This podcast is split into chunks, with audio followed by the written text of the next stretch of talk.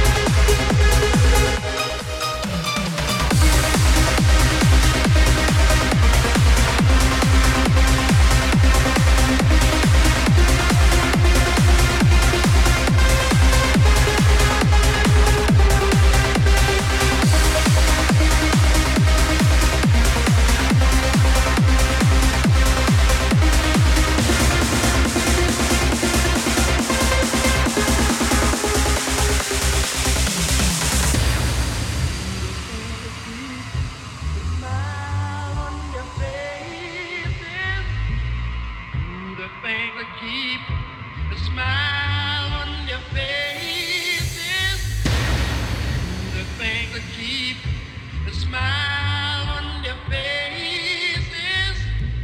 Do the things that keep a smile.